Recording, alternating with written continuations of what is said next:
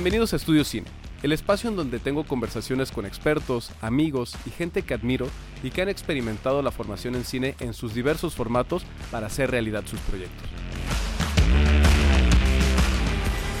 Hola, ¿qué tal? Bienvenidos a Estudio Cine. El día de hoy tenemos de invitada a Milka Andrea Ibáñez y vamos a hablar sobre festivales, vamos a hablar sobre producción y vamos a hablar también sobre lo que ha estudiado y lo que ha hecho para hacer lo que está haciendo ahora. Bienvenida, Milka. No, pues muchas gracias. Qué gusto encontrarnos por acá. Por acá, ¿verdad? Tantos años ya. compañerito. Bien, ya hay invitados que me dicen, ya no digas esas cosas porque definimos nuestra edad. con orgullo, con orgullo. Muy bien. Nuestros años pesan y todo, pero también disfrutados. Claro, Milka. Oye, pues muchas gracias. Algo que tenemos súper interesante para platicar contigo tiene que ver con lo que estás a punto de, celebrar la inauguración, no, bueno, el inicio de porque obviamente llevas meses trabajando y años trabajando, que es tu festival de cine de comedia, 24, eh, risas, por, segundo. Sí, pues ya vamos por la 8. Ya van 8 años. 8 años, séptima edición, porque con la pandemia paramos una, hicimos una retrospectiva de los 5 años. Súper. Y pues en línea, ¿no? pues buen plan, ¿eh? para no perder el hilo, ¿no? La cosa aquí es no dejar de hacerlo. Claro. Entonces, pues ya vamos para 8 sobreviviendo, llevándola y pues tratando de llevarle risas a los demás mientras nosotros lloramos mientras hacemos el festival. Sufriendo. mientras sufrimos un poco. Bien. Entonces, esta séptima edición la tenemos eh, presencial en Ciudad de México del 17 al 21. Esperemos pronto poder tener este, nuestra... De mayo. De mayo. Este, esperemos pronto hacer gira. Claro. Por lo general siempre hacemos gira aquí en, Puebla, pero ya es lo más grandecito. ¿no? no nada más una peli, sino más, más showy, estaría padre.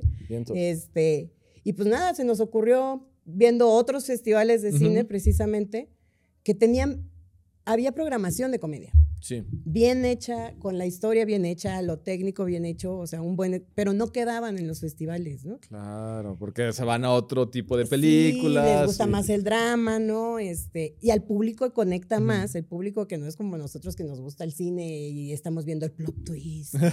Y, claro. y ahora es que ya se cayó el acto 2, ¿no? Y no sé qué, o sea, la gente conecta con, el, con, con la comedia, la comedia ¿no? Claro. Rara vez van a querer ir a ver un documental sobre cómo se desapareció, porque están, están estresados en el día a día, ¿no? Sí, sí. Y creo que la comedia lo vimos como una herramienta para poder abrir una puerta a otras, a otras películas, por así decirlo, ¿no? O sea, los festivales siempre decimos, es que es para gente bien intelectual, no sé qué. y siempre hay algo en la programación que va a conectar con cualquier persona, o sea, no es necesario que tengas el conocimiento fotográfico acá para conectar con una peli, ¿no? Entonces, quitar un poquito también ese miedo de que el cine independiente tiene que ser muy... No le entiendo. Denso, profundo, intelectual. Tendrás un nicho y todo, pero, pero pensando en gente, por ejemplo, nuestros papás o mi mamá, ¿no? Que sí bien le gusta el cine. Sí, sí, sí. Pues tampoco se va a clavar así en... Ah, no, claro. También a mis papás les encanta ver películas, pero Sí, o sea, van a la parte de entretención y a partir de eso reflexionan, ¿no? Claro. Entonces, la comedia independiente tiene ese, ese límite entre lo chistoso y también la reflexión. Claro. Y, la verdad que hemos visto que de realizadores ha crecido mucho. Tuvimos, por ejemplo, este año tenemos a Gil, que está con Amores Incompletos, que se estrenó en Los Cabos. Él tuvo cortometraje al inicio del a nuestros inicios Órale, del festival qué chido, lo han visto crecer. Sí, o sea, él también, este, Mariano, otro que también el año pasado ganó con Efímera, tenía corto y ahora también ganó con, con largo. Entonces, eso también es, está padre porque sí sentimos que estamos apoyando un poco a esta industria que estaba, pues, abandonada, ¿no? Que ganaba los premios del público, por ejemplo. Claro, claro, claro. O sea, la película Almacenados, que es de las primeras que pusimos, que a mí me parece maravillosa, muy sencilla, ¿no? Dos personajes, una este, locación, una locación, se acabó, ¿no? Estamos, estamos ahí para que si la encuentran, por favor, véanla, es maravillosa. Pues ganadora del premio del público, este, nominada al Ariel, no me acuerdo si ganó, no, no ganó, pero estaba nominada. Entonces son películas entrañables que no tenían una cabida, ¿no? En, estos festivales. Dijimos, pues Qué interesante. ¿Y por qué no hacemos un festival? Oye, pero y esa reflexión salió justamente de, de puede salir, bueno, de muchos lados, ¿no? Pero se me ocurre, quiero hacer un festival, ¿de qué lo hago? O fue de, oye, algo está pasando aquí en, el, en, los festivales donde hay muchas películas padrísimas, pero este género en particular está un poquito denostado, un poquito dejado al lado. Pues es un poco de todo. ¿no? De entrada surgieron unos mezcales. O sea, porque ese es el detonante de grandes ideas y también complicadísimo. Pero, por ejemplo, Rafael Martínez, el, programador del festival, y yo ya habíamos estado en otros festivales, entonces eso nos funcionó mucho para decir, y él ya había hecho su festival, ¿no? En Celaya. Ok. Este, eh, Travel, Travel Film Festival, una cosa así, pero ya en Celaya, eh, como pequeñito, buena onda, de pronto ya sabes, gobierno ya no te apoya, entonces los dos traíamos como y yo empecé también de, ya estoy salvando muchos festivales, ¿no? sí, porque vi que estás en varios. Bueno, has estado en Shorts, en, el Festival de Puebla, en Oaxaca.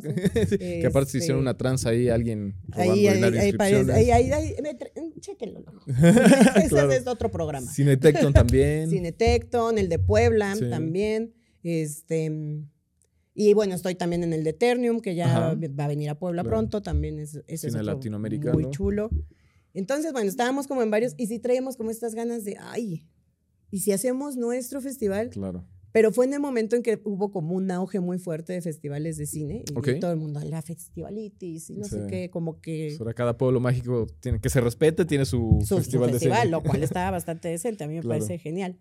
Entonces fue como de, mm, hay que hacerlo de algo que no se haya hecho. Totalmente de acuerdo. O sea, vamos a darle un plus. Porque si hacemos un festival de cine general, pues ya cada, cada estado puede que tenga un festival de cine general. Claro. Pero uno en específico, y no sé por qué, aquí en entre los mezcales se nos ocurrió así, uno de comedia. Va, pues va. Entonces estábamos ahí también con Isbal Huerta, que es el productor, y también se le hizo así como de, mm, Qué buena idea. Nos pusimos a checar en internet. Somos, todavía somos el único en México de wow, comedia. qué bueno. Ha habido intentos, pero no lo han logrado. ¿no? Es que no es cosa este, fácil. Y ahorita hablaremos de eso, pero. Sí, no, los primeros se nos hizo fácil y a la hora de la hora sí. Y la programación no nos, no nos está dando, ¿no? Sí, sí, sí. O sea, sí estaba, o nos llegaban muchas cosas que también tenían estos humores como vulgares, ¿no? Que, claro, que no representan que no, que no representan, ¿no? Hacer que, que, no te llevan a nada más que a vulgaridades, vulgaridades, ¿no? Pro doble sentido sin sentido, aparte. Claro. ¿No? Mal ocupado, mal timing, ¿no? Etcétera, etcétera. Entonces, pues bueno, así nació la idea. Y así llevamos ocho años. Wow. Ahí vamos por la séptima oficial.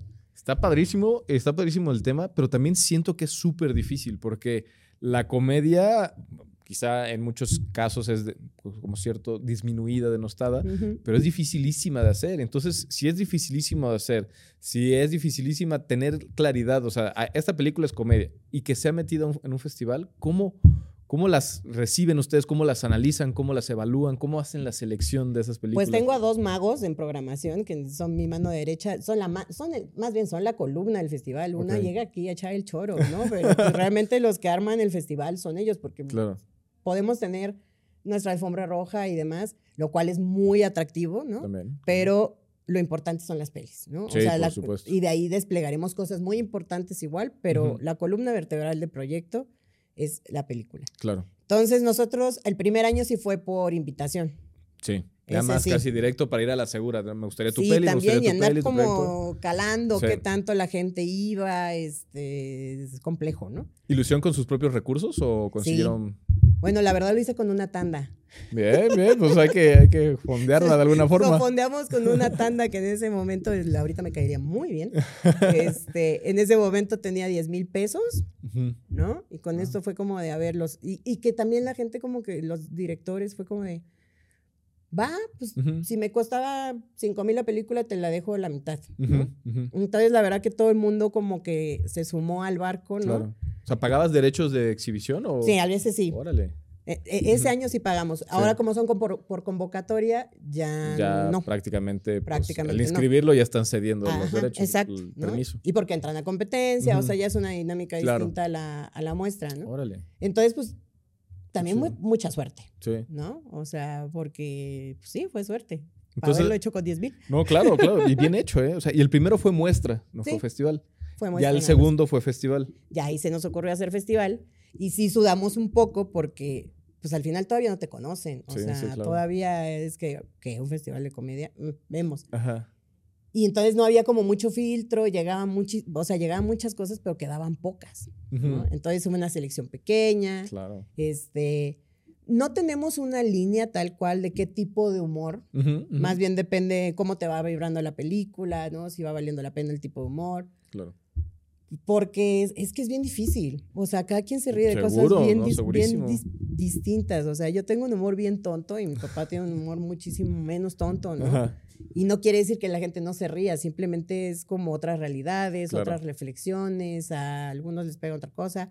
Ahora con lo políticamente correcto, también ¿eh? se vuelve más complejo. Totalmente. ¿No? Porque porque luego los que nos gusta el humor negro, hay una línea muy delgada en que te salga bien y ofendas. Sí, sí, sí, por supuesto. Entonces, es más bien como que te vaya vibrando, ¿no? Entonces, aquí tengo a mis dos magos que checan los largometrajes y los cortos, Andrés y este Rafa, que pues tienen un algo como curadores, o sea, no cualquiera que le guste. Y paciencia también, ¿eh? Porque...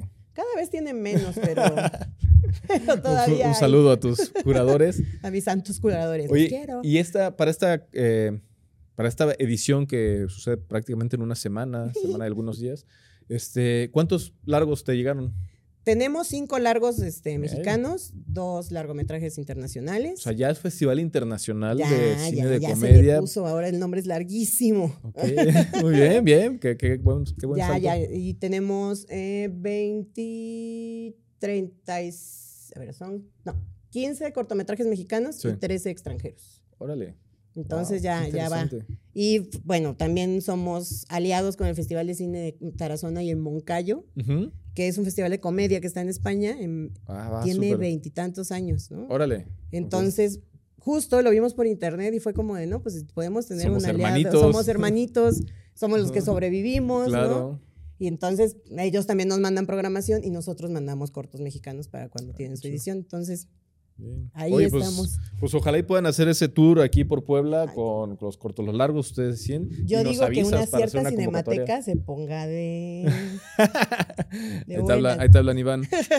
Sí, no, seguro. que Creo que valdría mucho la pena conocerlo, entender este tipo de, formato de festival y, y disfrutarlo y pasarla bien e ir a ver cine para reírte, para disfrutar o para cagarte de risa, depende de tu humor, como dices. Ajá, depende del humor y sales por lo menos relajaditos. Es lo que nos gustaba, sobre todo en los primeros años que era un poquito más tanky, ¿no? La organización.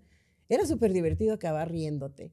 Y dices, ay, ningún otro festival acababa así, siempre salía así de, sí, sí, sí, sí, Estuve en la cabina 12 horas, estoy toda sudada, los odio a todos, yo, yo, Y aquí sí estaba como, como, más buena vibra, buena onda, todo. Entonces ah, esperemos recuperar todavía esta parte. También por eso no lo queremos hacer gigante, ¿no? Eso es algo que no nos ha llamado. De entrada porque es de género. Un festival de género también es complicado de volver claro. un Morelia o algo por el estilo. Y luego ya vemos que si son muy grandes también, pues es muy complejo. Terminas metiéndole más a la, al show. Sí, sí, sí. sí. ¿No? Y que te recuerden por el show y llegan y, ay, es que ya no está haciendo el mismo show, entonces no es el mismo festival de antes. No, pues siguen las mismas películas buenísimas, ¿no? Claro. Entonces, queremos mantenerlo chiquito, apapachador, buena onda, y en una de esas, mi objetivo es moverlo también de la Ciudad de México para que vayamos a descentralizar. ¿Itinerante o ya decidir una sede? Y decidir otra sede fuera, porque la verdad que, lo siento Ciudad de México, los quiero mucho, pero como toda la gente vive ahí, pues termina la peli cada quien se va a su casa, ¿no? No hay, ambiente, no hay convivencia. Me falta más esa convivencia. que gusta. que eso sí te lo da el que te vas topando a la gente en las sedes, ¿no? Este, la Ciudad de México es demasiado caótica como para ese ambiente, sí, sí, sí. ¿no? Entonces... Tienes toda la razón. O sea, ir, ir a un Guadalajara o ir a, por ejemplo, que en paz descanse el de Oaxaca. Sí, te lo encontrabas en la mezcalería todo. Exacto, exacto. Era, un ambiente donde ibas y te concentrabas durante, en el festival durante esos cinco o seis días y no pasaba nada más más que festival. Exacto. Y, o sea, no, ibas con este estrés de, bueno, ya me tengo que ir a trabajar, eh. tengo la junta, ¿no? Tienes toda la este, razón. Ese ambientito quisiera recuperarlo. Me gustaría para un festival de cine y comedia. Me late. Es el, siguiente paso a desbloquear. Esperemos que se lo Ahorita que ando medio pueblo mágico, un pueblo mágico no estaría mal. ¿eh? Son muy cómodos, son bonitos, son accesibles, caminando llegas a todos lados. Ay, sí, no. Ya ahí tengo unos dos, tres que ojalá. Ah, ojalá ya amarre. Amarren. Gobiernos de esos pueblitos mágicos. Salinas Pliego, yo sé que vive en Malinalco. ah, muy bien, ¿eh? Asparo. Así, Asparo. Te voy a mandar un tweet. bien, bien. Oye, y, en este proceso, así de manera breve, pero, pero contundente, así carnita poderosa. Em, ¿Cuáles fueron los primeros pasos que diste para, o que dieron tú y tu equipo para conformar el festival? Porque una cosa es decidir en los mezcal, hagamos un festival, sí, a huevo. ¿Cuáles son los primeros pasos? ¿Por, dónde empieza alguien que quiere hacer un festival? Bueno, también este festival, casualmente yo por esas fechas estaba en un diplomado del Instituto de Municipal de Arte y Cultura con la Secretaría de Cultura en ese momento, hace como unos pues ya tienes Algunos ocho años, nueve, Unos nueve años.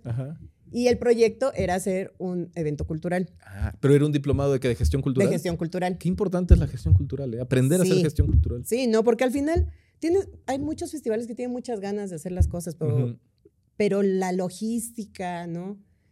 Si bien creo que todos, hasta los profes que me daban las clases, seguían haciendo sus festivales sin fondos, ¿no? Sí, sí, sí. O sea, No, no, no, no, tampoco es como de, la gestión cultural me va a traer la millonada de dinero.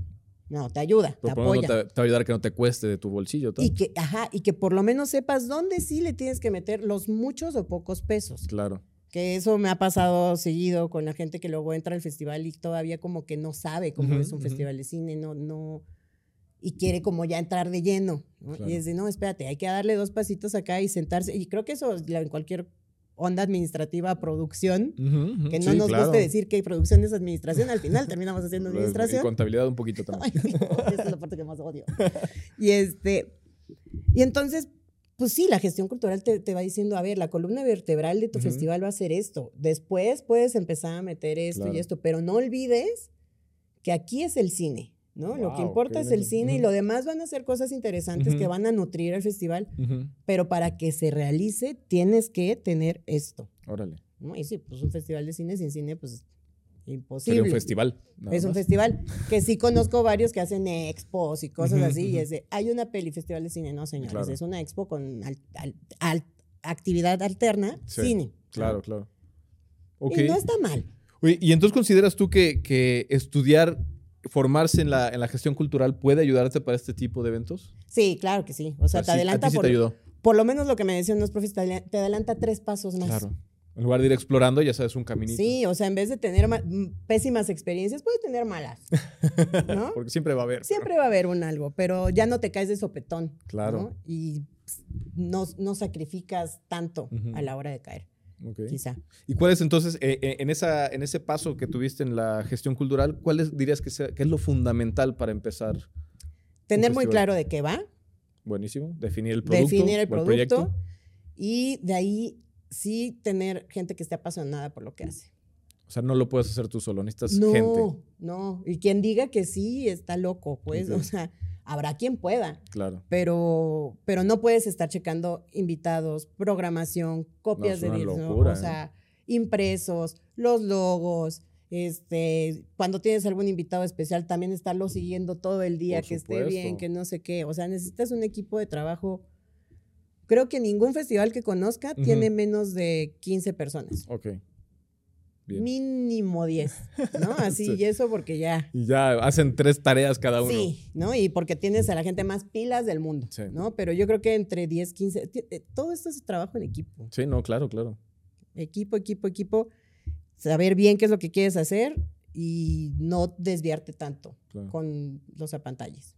Y muy importante ahí, digo, cuando les inviten o nos inviten o nos invitemos a un festival a, a organizarlo, también hay que considerar que, bueno, si es chamba, en, muchos casos puede haber buen pago, en algunos otros no, porque quizás está empezando, pero también son buenas relaciones. O sea, un festival, una de las grandes ventajas es, ves mucho cine, conoces mucha gente, te conectas y te posicionas también. Bueno, los que hacen el festival casi no ven cine, pero, bueno. pero por ejemplo, los voluntarios y eso, por lo menos los muchos pocos que llegamos a tener, que casi siempre son muy pocos, pero sí les doy como este chance de poder platicar porque luego hay unos festivales que son, muy, muy Muy celosos, ¿no? Muy felos, así de ahí viene no sé quién. No, el chance es ese, que puedas platicar con el realizador.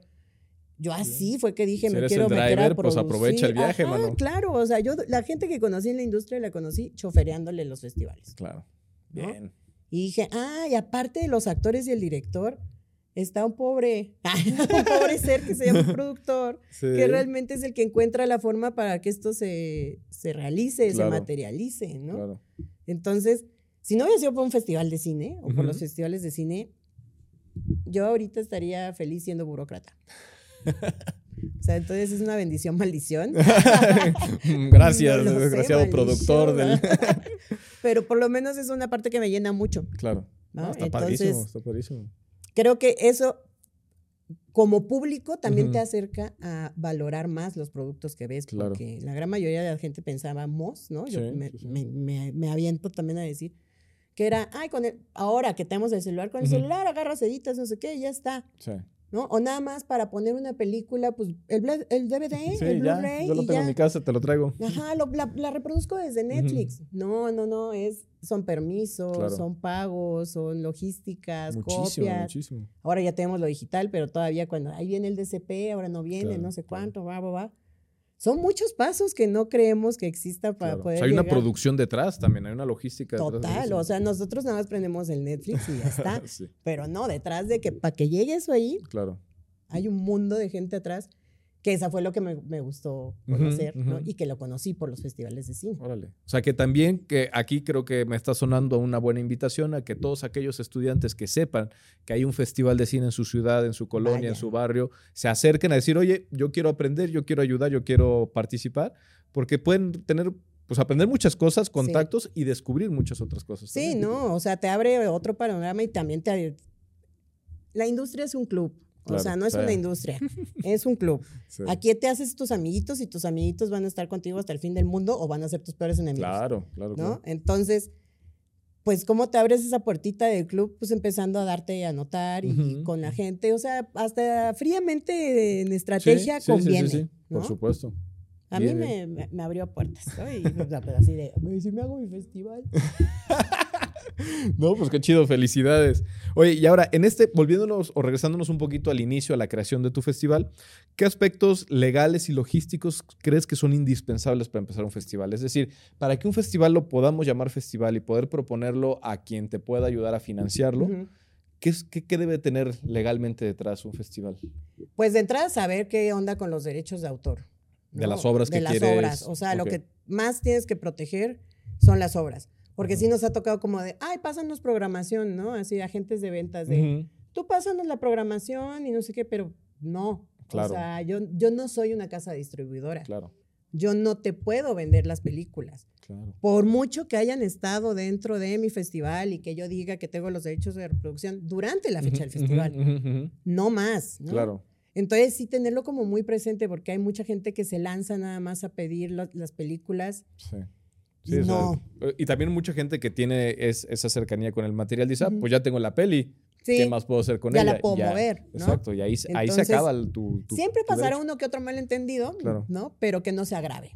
¿no? O sea, no te atrevas a andar cobrando una entrada o algo por el estilo si tú no tienes el permiso de productor, distribuidor. Por supuesto. Y también tener conocimiento de el estatus en el que está cada una de las pelis, porque a veces las tiene el productor, pero otras veces ya no las tiene el productor, ya las tiene el distribuidor. O sea, tener una base de, distribución, ¿no? De derechos de autor. Sí, por supuesto. Para poder estar ahí. Eh, lo de la propiedad intelectual, pues siempre es importante, ¿no? Pero para el, inicio de un festival creo que...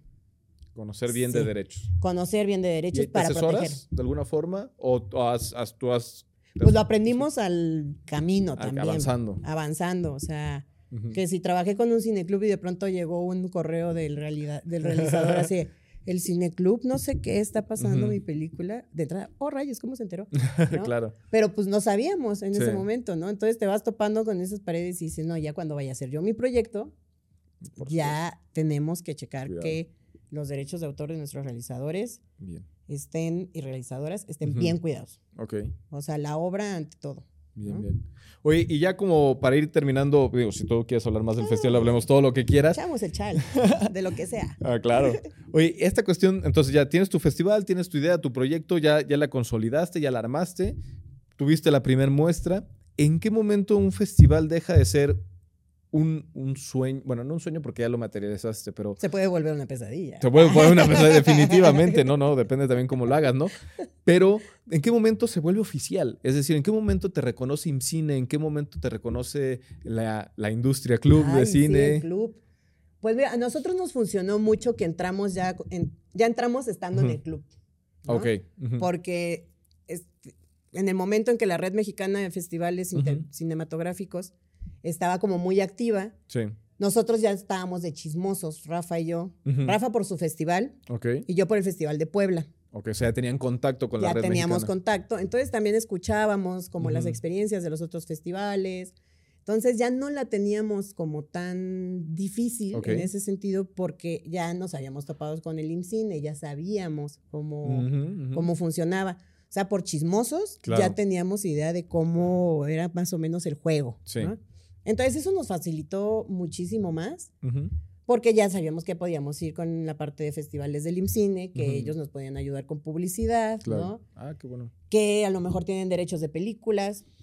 Por ejemplo, ahora nos van a prestar Solo con tu pareja para el homenaje de Carlos Cuarón. Órale. Entonces, ese tipo de cositas ya estaban en el chip. Y ya tienes entrada con los festivales de cine, que en ese momento eran como 80 miembros activos. Ah, en la red. En la red. ¿Y ahorita cuántos son más o menos? Ahorita la red está medio en stand-by. Ah, Ahí luego hablamos, Iván. uy, ok. Pero, pero al final este, este gremio, comunidad, lo que haya sido, ¿no? En su momento, este, nos funcionó mucho para los festivales pues sonaron mucho, estaba muy padre y era una forma de de agruparse frente a aquellos festivales grandes, que obviamente no es luchar, sino pues obviamente... No, y cuando íbamos a tener nosotros chiquititos el chance de poder estar con Gerardo Salcedo, que en paz descanse de Guadalajara, ¿no? En ese momento con Víctor, que era el, director de Guadalajara, o sea, ¿cuándo? Ni por aquí, ¿no? Entonces, ellos también nos, nos guiaban, ¿no? Nos iban diciendo, a pesar de que era un festival pequeñito, ¿no? Chiquito, pues tenías ese, ese, ¿cómo lo hago, no? Ese respaldo. Entonces, eso nos ayudó muchísimo. Híjole.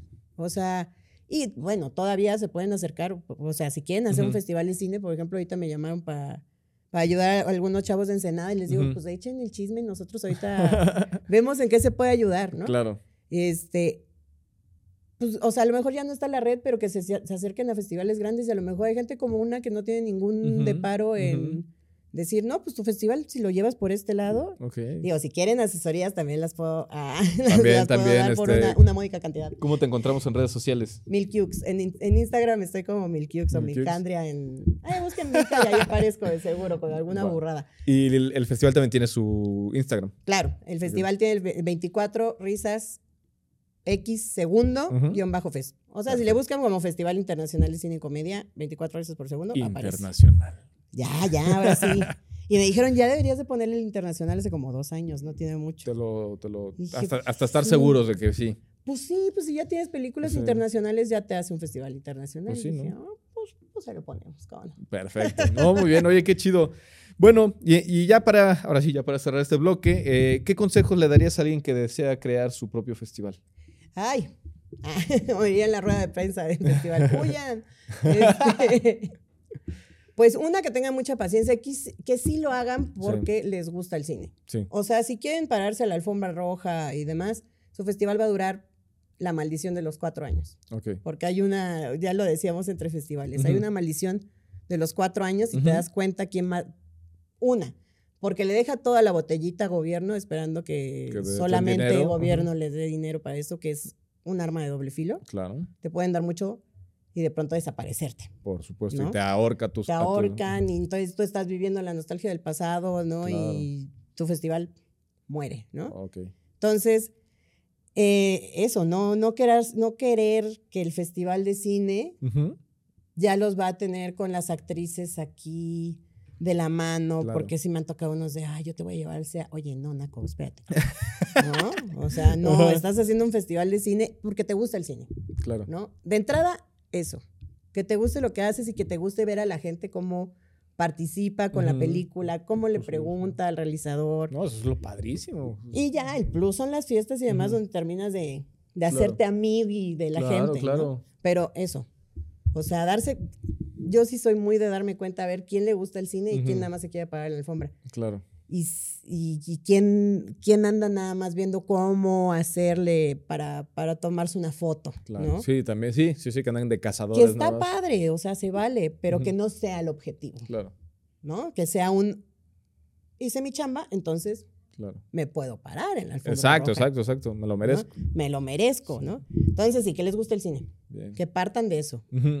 porque va a estar bien difícil conseguir fondos va a estar bien difícil. Este, los patrocinios también son, son un amor, pero también de pronto un patrocinio te puede llevar a tener más trabajo. Claro. Claro, y más gastos, sí.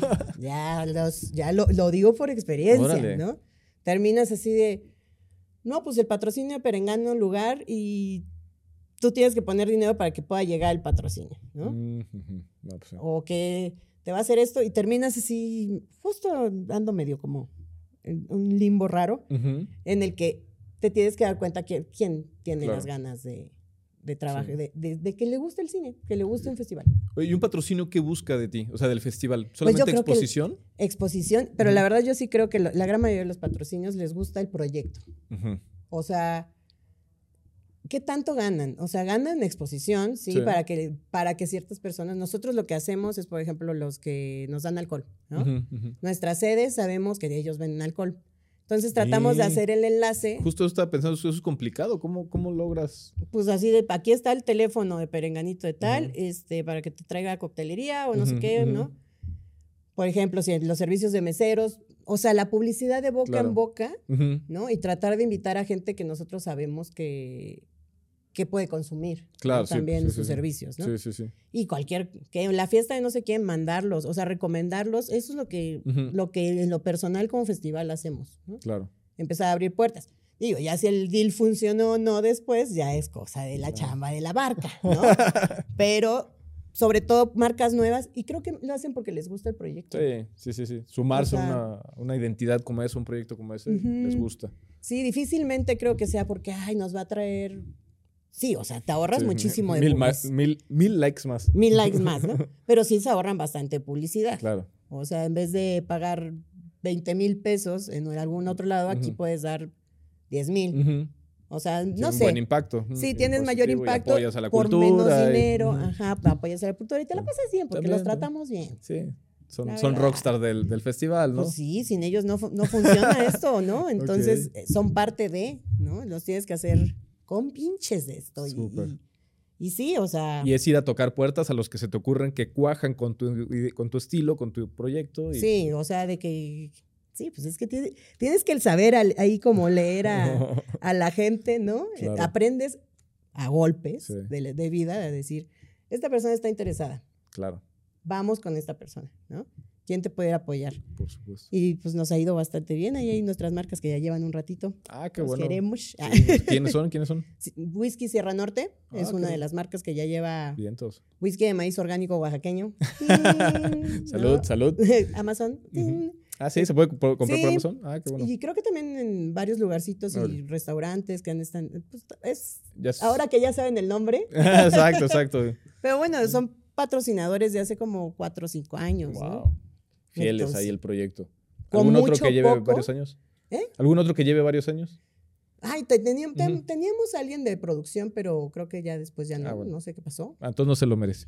Y las sedes, ¿no? Las sedes al final son patrocinio de Cine Tonalá, por ejemplo, está desde el día uno que nos fuimos a parar ahí. Órale. Y les dijimos, tenemos un festival de cine y comedia. Y fue, mm, va.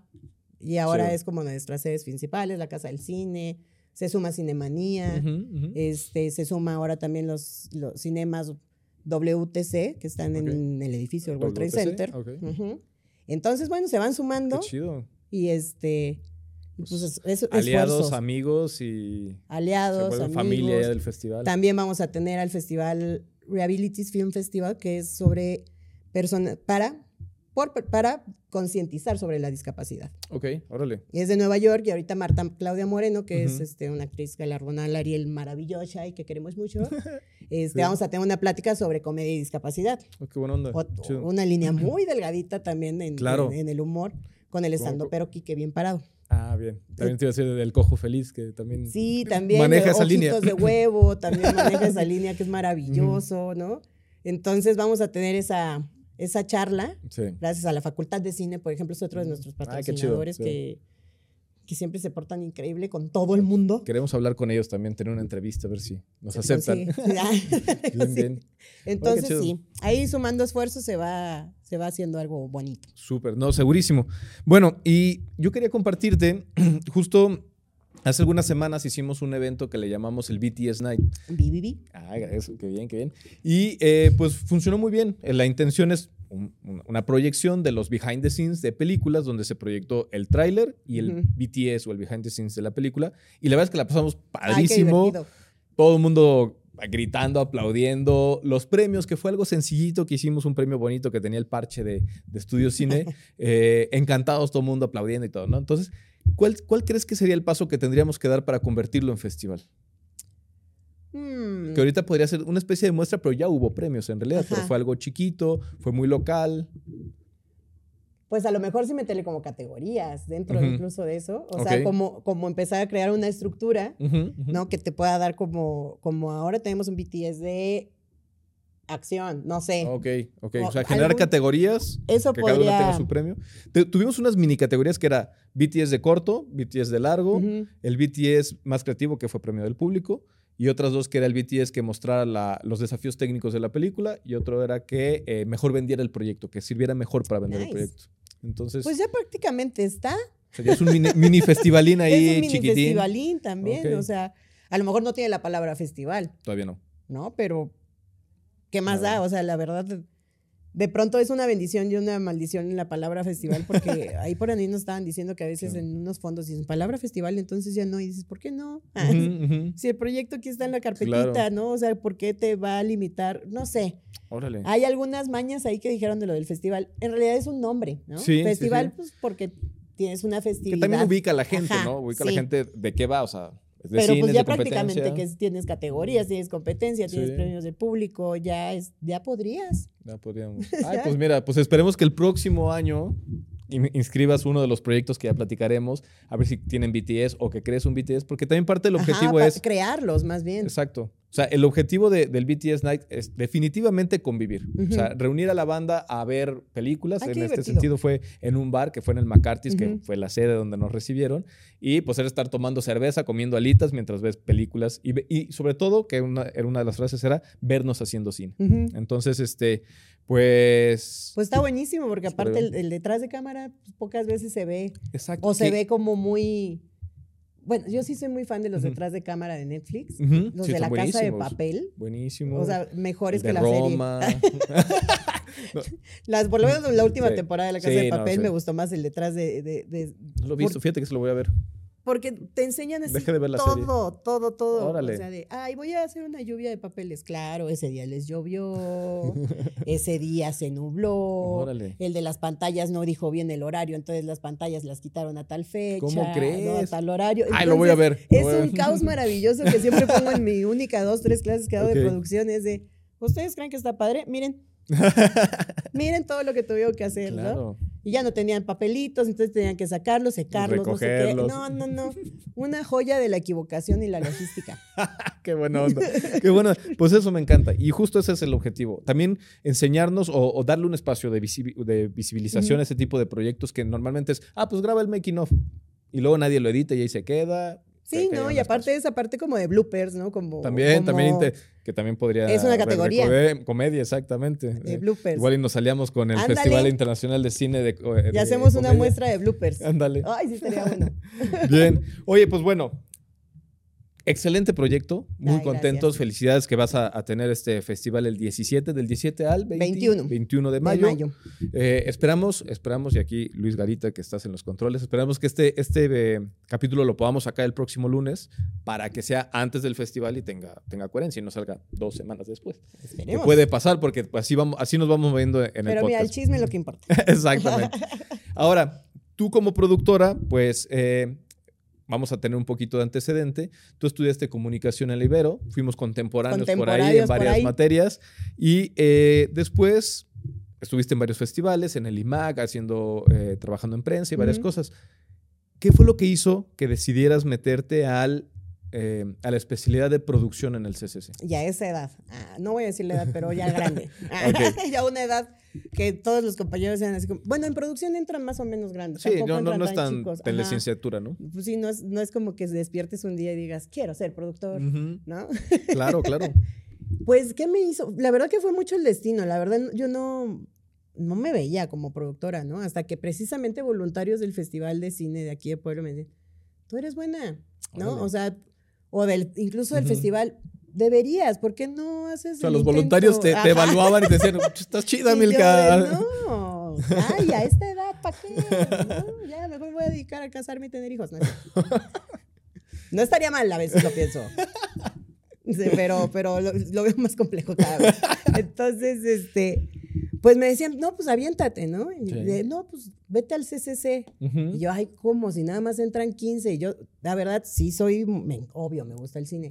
pero soy pésima para los nombres, yo para La memoria en esa cosa me falla. Yo escucho a mi programador y es de, ah, claro, Star Wars. Y se avienta todo el árbol genealógico y sabe dónde va Rebels y va dónde. y yo amo Star Wars, pero no hay forma. O sea, este chip, no, no. Entonces dije, ¿qué me van a preguntar en el examen? O sea, me van a decir, bueno, ni de mis películas favoritas, luego me acuerdo, me quedo así, eh, eh, eh, la Biblia. Ah. Entonces, este, pues dije, ¿cómo? ¿Por qué? Entonces fue como, ahí sí fue como mucho de destino que me dijeron, ya, ¿por qué no haces el examen y a ver si quedas? Y yo, bueno, se me olvidó la fecha de, se me olvidó la fecha de los de, de, ingreso de los estados, porque hacen como una fecha para el ingreso de estados y otro para los de Ciudad de México. No sabía eso, mira. Yo tampoco, por eso fue como de, híjole, se me pasó. Y casualmente andaba en México, en la Ciudad de México, y no sé por qué traía mi certificado de prepa. ¿Por qué en, la, Ciudad maleta? De México. Ajá, y estando en Ciudad de México, yo traía en la maleta el certificado de Órale. Dije, ay, los requisitos son certificado de prepa traigo un certificado de prepa. Pues voy a ir a hacer, voy a hacer la inscripción, ¿no? Y ya, pues ahí me encuentro a, Pato Saiz, que es este, ah, un, gran guionista, sí, Claro. Y ya lo había conocido por, por algún curso, creo. Sí, da cursos muy buenos sobre, guion y estructuras. Y es divertidísimo. El pato es divertido. Y va al grano, ¿eh? Va al grano. Sí, no, es maravilloso. Yo soy fan del, maestro Pato. Y entonces me encuentro a Pato ya, ¿no? ay, eh, ¿qué? ¿Te vas a nivel a guion? Y yo, no, no, no, todavía no soy tan creativa. Le digo, voy para producción. Bueno, deberías animarte para guion, pero bueno, está bien. Pasa, ¿no? Este, hago el examen, ya me, me, pues la verdad uno chismea de qué va. Claro. Y pues es más bien como cosas técnicas, ¿no? O sea, de... ¿Crees que en México hay industria o no hay industria? ¿no? Este, ¿Cuántas películas salieron este año? ¿Crees que en México hay industria o no? Ay, qué difícil. Yo creo que hay un gran club. sí, sí, lo mencionas. Sí, no, esto es, un, es, un, club de Toby, así de nada más. ¿Quién es? ¿Eres amigo de Lulu o eres Toby, no? Entonces, ahí depende de eso, a ver en qué plataforma te vas a comer. Claro, órale. Entonces. ¿Y te fue bien en el examen? Me fue bien el examen, pero la contesté con lápiz y con pluma. No, es cierto. Yo había entendido. Me nervié, la cagué durísimo, así, ¿no? Le dije, deme chance. Si no se nota, ¿no? Si cuando escaneen esta cosa no se nota. Ya. Acepto mi destino. Porque más bien por eso lo piden por pluma, ¿no? Ah, porque es el de los circulitos. No, ¿No? sí, no, sí te ponen a escribir, son como cuatro horas, así. Entonces, un compañero lo acabó muy rápido y sí quedó y dije, ¿qué hizo? ¿Cómo le hizo a este Michelle?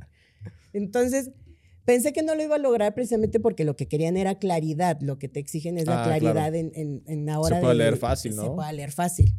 Pero les dije, es que yo me acabé mi lápiz, ¿no? me lo acabé. Y justo estaba yo de, no, otra vez, Milka autosaboteándose, ¿no? No puede ser. O sea, vas para la producción y neta no leíste bien porque te nerviaste. Sí, sí, sí. O sea, de ahí aprendí también tonta, ¿no? O sea, que darle el tiempo a. A darle el tiempo a las cosas, a los procesos para no malinterpretar. Entonces, de pronto estaba en un curso con Pato precisamente y me llegan los resultados así. Sí quedaste en CCC. ¡Wow! Y dije, no, pues ya, el destino. Quedan? 15. ¿Sabes más o menos como de cuántos? En el, más o menos, ahora creo que baja un poquito, pero creo que están entre 80 para producción. Está bien. Y para guion, más o menos entre 80, 60, quedan 15. Y ahí sí, el que es este un show es dirección y fotografía, que son como 1000 o 600 y quedan 15. Órale. ¿Y cuánto cuesta el de producción? Ve, en esa época, sí Era como 20 mil al año. En realidad es barato. Sí, no está, no está nada mal. El asunto es que es de sopetón. Sí. ¿No? Que dices, ah, ya quedé. Ups. y ahora con que lo pago, ¿no? Claro. Entonces. Pero la verdad es una escuela no, está padrísimo. Y pues, aparte los parte conectes. Sí, sí, sí. Y los conectes. Y es parte del club de Toby. y, tiene equipo. Sí, sí, O sea, pocas a veces sí creo que los alumnos de pronto es como de, tengo que hacer mi ópera prima casi, casi aquí, ¿no? Porque si no, no voy a tener la oportunidad de hacer cine en ningún otro lado. Entonces se super vuelan y en vez de checar historias bien hechas, ¿no? Con que tengan coherencia, claro. las hacen con producciones grandototas, este, perros, ¿no? Efectos especiales, no sé qué, camiones quemados, este, sangre, ¿no? Este, Lluvia, niños y animales. Ajá. ¿Y la historia? Sí. O sea, qué bonito. Pero ¿y la historia, no? Entonces creo que de pronto este como creer que la escuela te da todos los juguetitos, pues está bien, pero no, hay cosas muy valiosas. O sea, sí, hay mucha, hay mucha gente muy buena ya, pero sí hay muchos muchas cosas que terminan apantallando más de lo que realmente te puede llenar la historia, o que tenga congruencia, o que se entienda, o por la prisa de querer jugar con todos los juguetes que te da la escuela, ¿no? Porque tengo una lamparota, ¿dónde la pongo? Entonces ahí es donde entra una como productor de, ¿y como por? Y nos empiezan a odiar. Claro, porque no consideran que, bueno, te presta la lamparota, pero ¿cómo la llevas y dónde la conectas? ¿Dónde la conectas y como por? Sí, claro. O sea, alguna vez me tocó ver un, un comercial que estaba con una lamparota de día a las 3 de la tarde y fue como de... Bueno, ahí en su favor quizá tenía que ver con la dirección de la luz y no la potencia. Podría ser. Estaba muy mal acomodado. ah, bueno, entonces sí ya, falló. Ajá, eh, muy, lejos, no sé, rarísimo, porque incluso dije, bueno, a lo mejor soy yo que como productora pues no le sé, ¿no? Sí. Y le dije, a ver, a ver tú. No, no tiene sentido, o sea, la luz del... O sea, para justificar que... Pues el gasto. Ajá, y que se veía grande quizá. Ajá, ¿no? Entonces es como de no. Oye, recuerdo mucho en esa época, ya no, no vamos a decir el año porque tampoco me acuerdo, pero me acuerdo en redes sociales que vi que entraste, eh, no tenemos tanto contacto tú y yo, pero vi que entraste y estabas muy activa, muy emocionada por la cuestión de producción. Todo el tiempo publicabas cosas, comentabas cosas con Víctor Ugalde, tenías vida todavía. Entonces me gustó mucho porque vi que habías encontrado una pasión y que estabas disfrutando lo que estabas estudiando. Cuéntanos un poquito de ya dentro de, de, este, de esta especialidad, ¿cómo fue? ¿Qué, ¿Qué, consideras que ha sido lo que fue lo más padre, lo que está muy bien planeado o que te gustó para aprender producción? ¿Qué te funcionó? Me gustó mucho. Mira, de entrada como conocer esta parte de administrativa que uno no sabe que existe tan clavada en, la, en el cine. Claro. O sea, como que siempre piensas que producción es nada más como conseguir las cosas, este, que tengas facilidad para esto y punto, ¿no? Pero esto de apropiarte de un proyecto está súper padre. O sea, y dos, porque se hagan ya de me voy a llevar todos los derechos de todos. O sea, que sí, pero no, es cierto. Ojalá sí. pero es porque lo chambié. O sea, me los merezco, ¿no? Entonces, porque luego también es ah, consígueme. Ey, ¿no? Pero fue una crear esta, esta comunidad CCCera está padre. Sí, es un clubcito como, como divertido. También medio Minger de pronto, ¿no? ¿Qué es Minger, perdón? Como la película así de chicas malas. Ah, Minger. Así, como de. Sí, sí. Esto me cae mal, es que. O sea, tienes. Es como una preparatoria grandota. Claro, claro. ¿no? Con cine. Pues personas, al final de cuentas. Sí, somos. Así como que me sentía de pronto así de, ay, tú estás elegido para producción. Entonces, era como muy divertido. La experiencia con los profes es muy padre, O sea, que tengas este chance como de, platicarlo. En mi época también estaba como más light, ya después de lo de todo el tendedero, los profes han sido un poquito más medidos y con justa razón, ¿no? En, varias, por varias situaciones. Este, pero eran como muy, muy acercados a los, a los alumnos, ¿no? Ahora por, por esto profesionalmente es correcto, ¿no? Por supuesto. Este, pero esta, esta, comunicación que se tenía con los profesores también era muy padre porque entonces ya ibas tú con tu problema personal del proyecto a hablar con ellos y no nada más a pedirle una asesoría. Claro. Entonces, esa parte sí a mí me parecía como, wow, me encantaban pues los profes regañones. A la gran mayoría le chocaban. Pero yo así de, ay, el que me dijo este sí, pues sí, ¿no? Porque aparte me decía por qué me estaba regañando, ¿no? Entonces, era una guía de, de, de a ver cuándo lo vas a volver a hacer, Sonsa, ¿no? No, pues no. Vale, qué chido. Dejaste el domi del arma ahí tirada. Y yo, pero está bien. Ajá, y la niña que anda corriendo allá. claro. O sea, sí, claro, claro. toda, toda la razón. Entonces, eso me pareció maravilloso. Aprender herramientas que no, no crees que necesitas, ¿no? La parte de derechos de autor no es la más divertida del mundo, sí. pero está bien importante. Pues es que eso es lo que comerciamos los productores Sí, o sea, nosotros vendemos las ideas, o sea, y las vendemos realizadas, ¿no? Exacto. Entonces, eh, eh, no es la clase más chula, ¿no? Porque, a ver, sí. ¿no? No, pero sí es fundamental. Pero es fundamental porque al final eso, eso es lo que va a proteger tu, legalmente lo único que va a proteger tu documento, tu, película, tu obra, ¿no? Tu obra, pero y también te, ayuda a entender que hay que proteger la obra de los demás cuando las usas en, tu, en tus proyectos. O sea, es, saber cómo entra y cómo sale los derechos. En los derechos de todos, ¿no? Entonces. La cadena de derechos. Esa, esa parte está padre. Em, y sí, o sea, los ejercicios son divertidos de cierta manera, muy estresantes, ¿no? Sí, siempre, siempre, siempre sí me gustaba también mucho. Yo como entré un poquito más vivaracha, ¿no? Con alguna experiencia previa, ¿no? Claro. Ya sabía más o menos de, híjole, aquí va a haber pedos. aquí va a estar cañón. Sí. Y sí latinábamos, ¿no? Entonces, suena bien feo, pero decir el te lo dije está padre porque quiere decir que sí sé. Sí, sí, sí, claro. Pero también luego se siente súper gacho como decir, mm, creo que no. Quedarte callado y al mero chin, debí haber dicho algo. Sí, no, sí. Y me ha pasado mucho de que aquí está mi corazonada y digo, no, pero yo soy una exagerada, soy hija única capricorniana. este, la exagerada soy yo, señor, ¿no? y de repente, ¿por qué? Si ya sabía, si ya sabía, ¿no? Así de...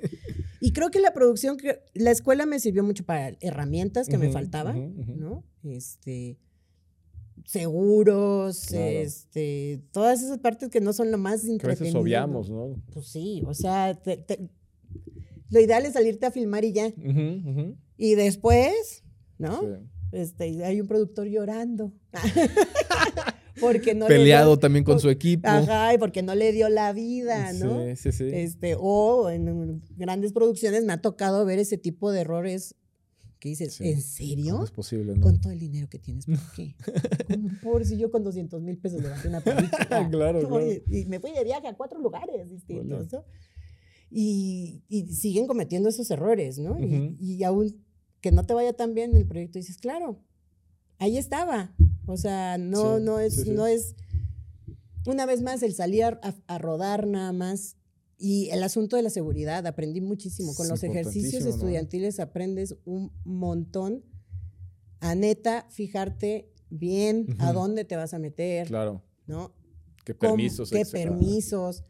este, qué zona es, sí. ¿no? Así de ya te están checando los narcos, bueno. a veces nos es fácil no ir a un lugar, pero no consideramos ese tipo de cosas. Sí, no, tengo compañeros que les han secuestrado plantas de luz, este, toman a alguien prestado un ratito, ¿no? Híjole. Entonces, arriesgan, o sea, arriesgan mucho y, esta parte como de aprender a, ver el panorama completo, creo que eso sí me lo dio el CCC. Bien. O sea, sí, esta formación educativa, a veces un poco regañando a la escuela porque era como de, ¿por qué nos vas a dejar ir hacia allá? Estamos chiquitos. somos chiquitos. No deberíamos ir a ese lugar donde Netflix tampoco se mete, ¿no? claro. ¿Te acuerdas que Narcos no quiso entrar ahí? ¿Por qué yo tendría que entrar, no? Claro. o sea, yo, yo llevo una, una piedra, Narcos lleva un equipo de trabajo, ¿no? Entonces, sí, pues te, te, va haciendo callo, ¿no? Sí. Está divertido, este, y te la pasa. Yo me la pasaba muy bien en las clases, ¿no? Y aparte me tocó una generación, los cachazapes, los amo, que nos llamamos bien entre todos. Qué chido, es, es fundamental, ¿eh? Sí.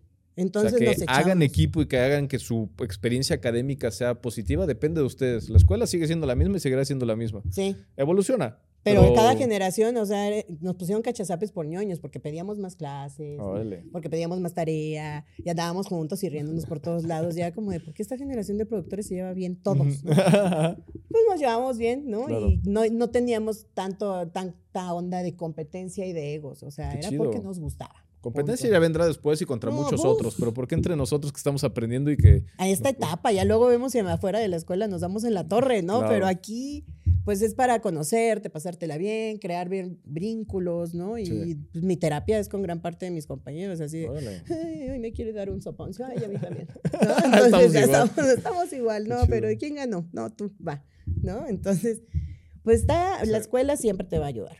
Bien. O sea, creo que sí, lo mismo, este profe me dijo, el CCC, o sea, tú puedes estar en una película, ¿no? Pero vas a avanzar tres pasos más que el que no, no pasó por el CCC.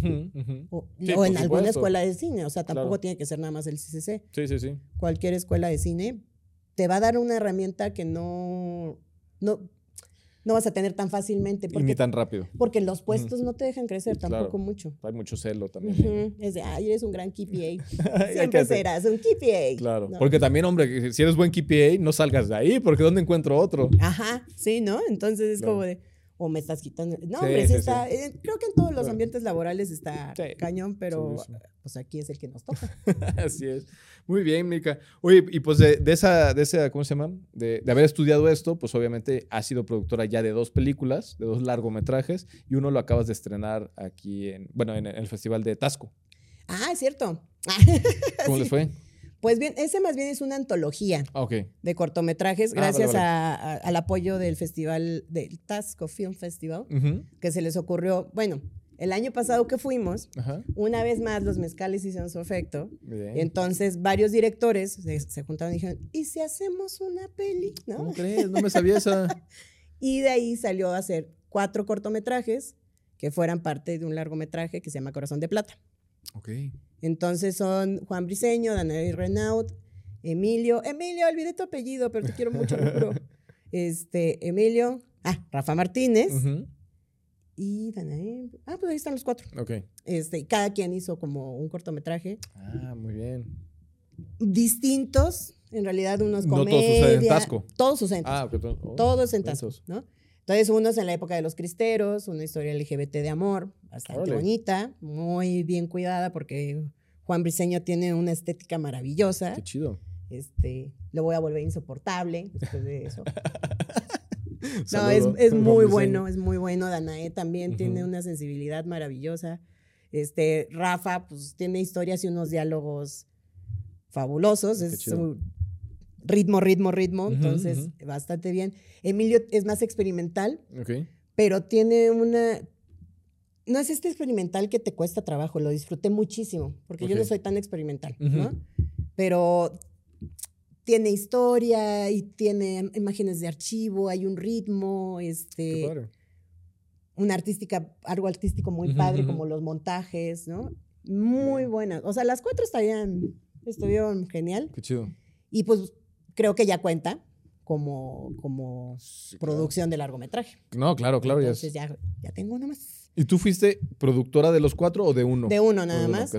Digo, al final estamos todavía como viendo como la, la, onda de los festivales, donde lo vamos a mover y estamos todos en conjunto, cada productor de cada corto, con Naú Aguilera, que es el director y también pues, productor. Saludos a Naú. Que, que nos aguantó allá en, en una semana. qué chido, qué chido. Y este...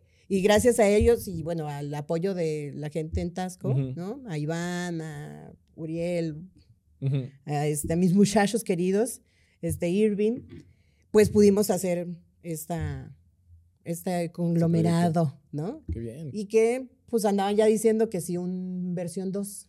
Órale, ya se están animando a. Ya se están animando, ¿no? A lo mejor con otros directores. La verdad que es una gran oportunidad. Está muy padre la idea que la idea... Difícil cuajarla con, con, porque no todos los realizadores quieren sumarse a algo así. Sí. Me parece muy padre la idea. Pero la idea es padre y aparte la ayudas también, o sea, pues, si lo ves hasta fríamente, turísticamente, es una, una linda campaña. Por supuesto. ¿no? Entonces, ahí para que se pongan bellos los estados. por favor, entiendan, apoyen. Apoyo.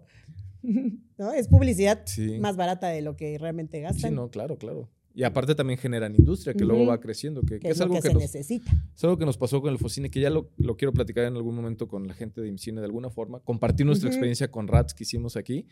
Fue un detonante. O sea, hicimos una película, bien, muchas gracias, aprendimos todos, crecimos, la verdad, hay una evolución en nosotros, pero también en, todo el equipo se, se, detonaron varias cosas en el estado, en, la gente que está haciendo cine, y, todo fue a partir de un proyectito. Y van a salir más. claro, es que a partir de eso, por ejemplo, Guadalajara, ahorita que ya tiene sus fondos ya ah, pactados. impresionante. gobierno, constitución, una cosa así. Y es que maravilla. O sea, y, todo empieza con cayó una peli, ¿no? Cayó otra cosa. Diferencia un poquito de mi Oaxaca que van y filman y, no pasa nada, ¿no? O sea, es como de, ah, que somos unas locaciones divinas, pero me está haciendo falta lo demás, ¿no? Claro. Con la, con la descentralización. Sí.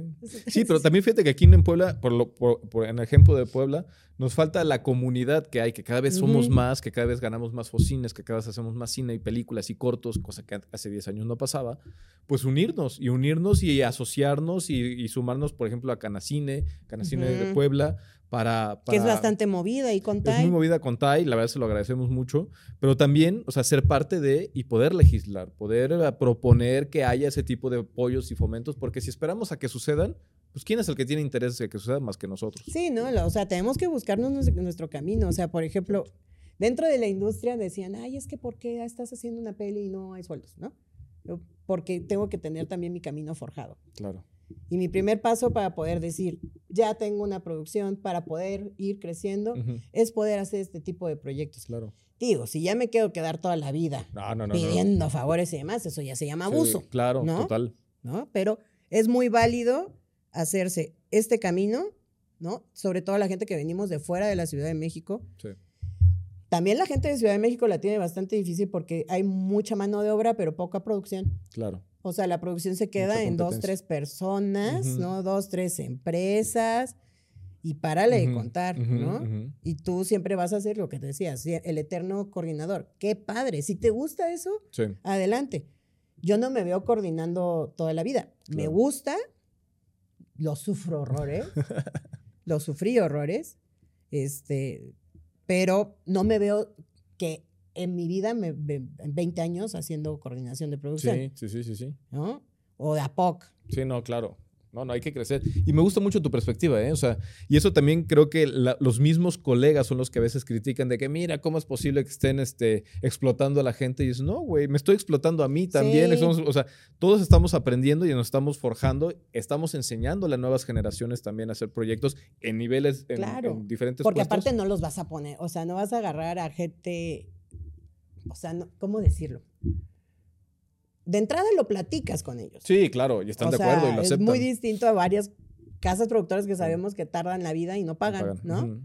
O te pagan menos a la hora de la hora y dices, hey, pero ¿por qué? No, este no era el trato, ¿no?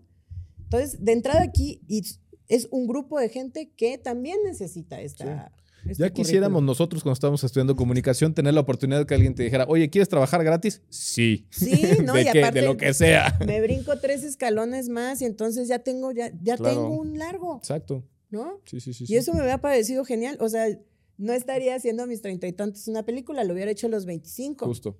Justo. Que eso es lo que están haciendo las nuevas generaciones que tienen una escuela en los estados, que están estudiando, que están haciendo películas y bueno, nosotros ya los treinta y tantos altos.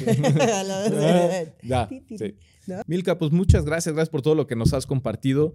Eh, me siento muy honrado y muy contento de que ah, hayamos convivido aquí. Y también tengo una reflexión muy tonta, pero creo que el Festival de Cine de Comedia va muy ad hoc contigo porque ha sido una entrevista muy divertida, llena de risas y, la he disfrutado muchísimo. No, no, no, yo cada vez trato de ser seria, no me sale. Entonces creo que, y aparte, si ves a los otros elementos de, del festival, sí también.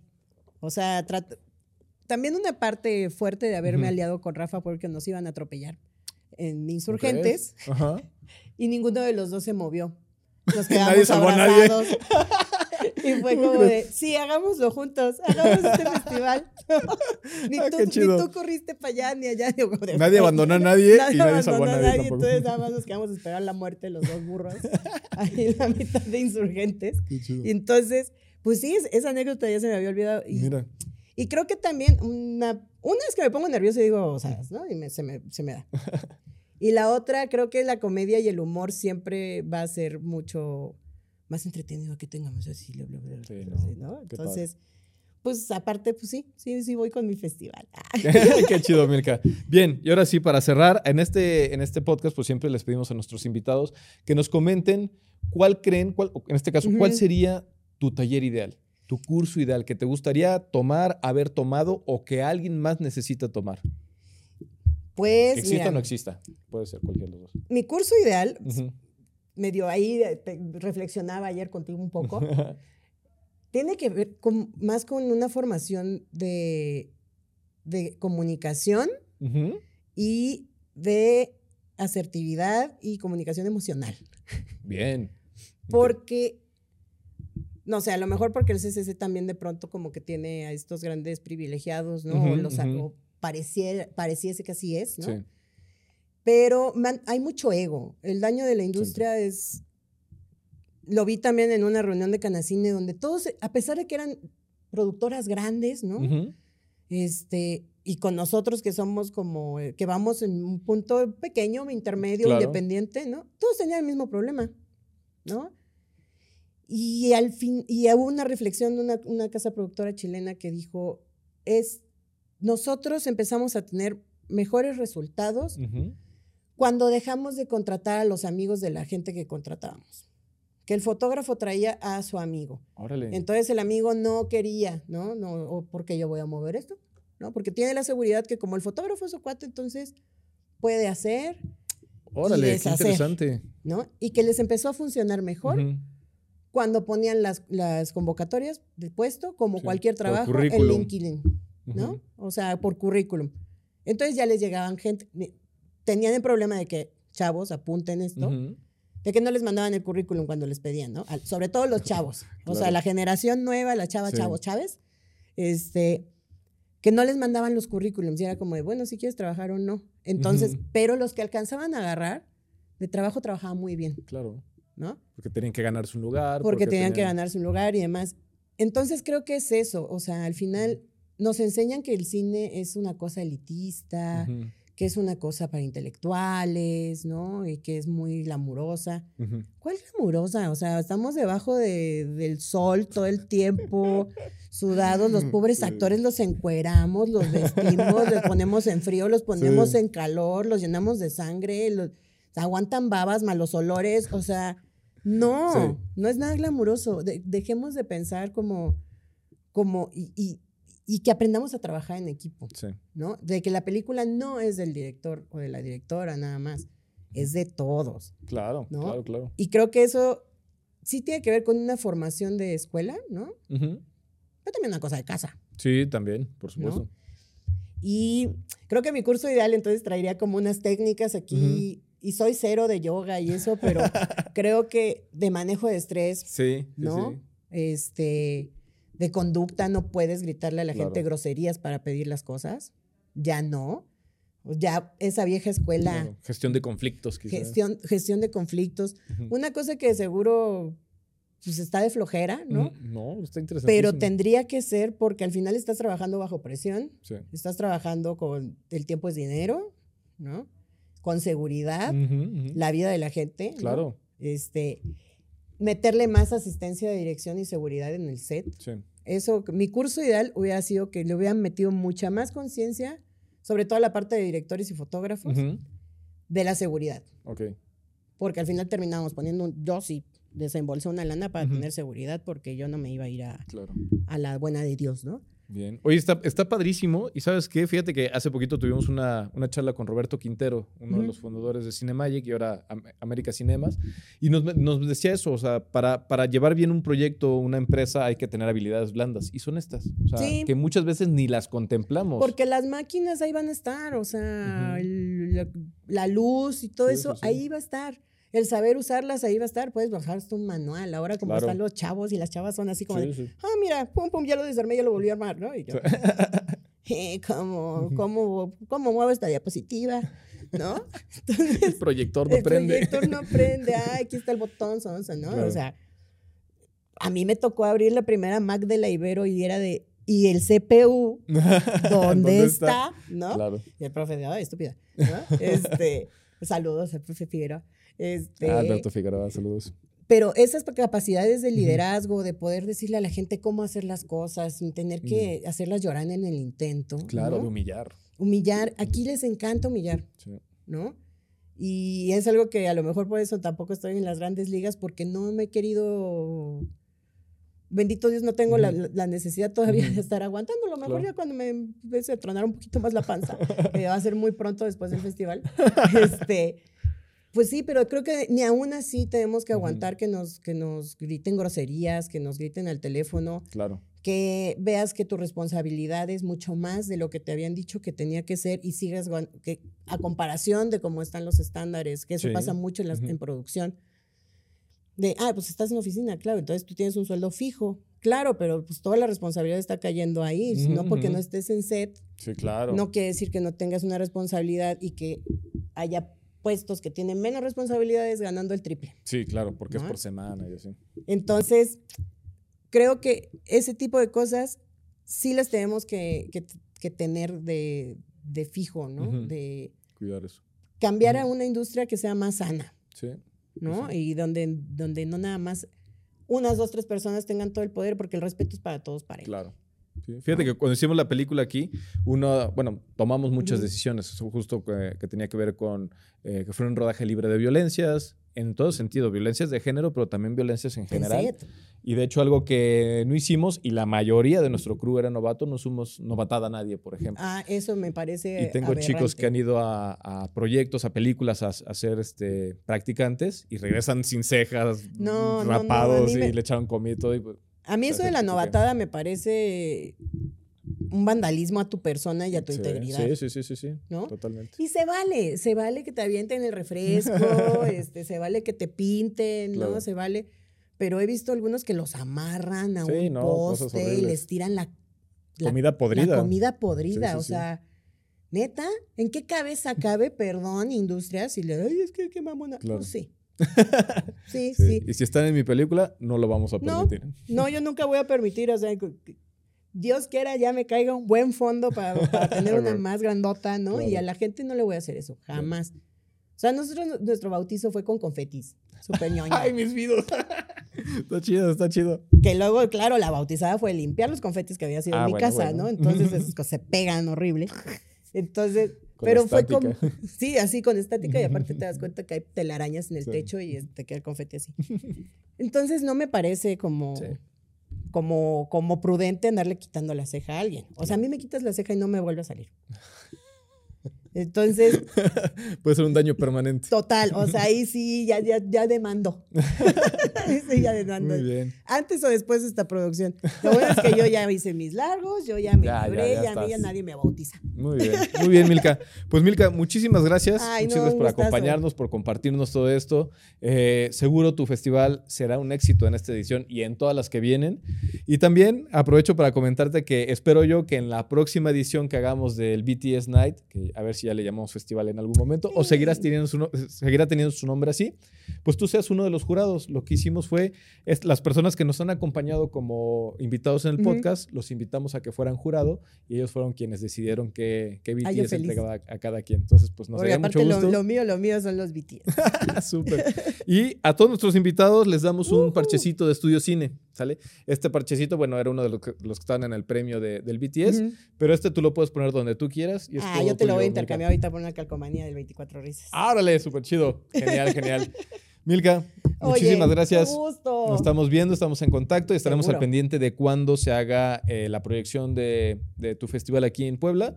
Para ir e invitar, invitar a toda la banda y que nos acompañen y que veamos mucho cine, cine, cine divertido, cine de comedia cine, y que reflexionemos a través de lo que la comedia tiene que decir. Hay unas joyas que rara vez las van a ver más que en mi festival. Súper, genial. Milka, pues muchas gracias, gracias a todos, gracias por acompañarnos en este eh, episodio y pues nada, síganos en nuestras redes sociales, dejen sus comentarios ahí en YouTube y en todas las redes sociales andamos como arroba, arroba Estudio Cine Podcast. Muchas gracias y pues hasta la próxima. Gracias, Gracias, bye. Bye, bye.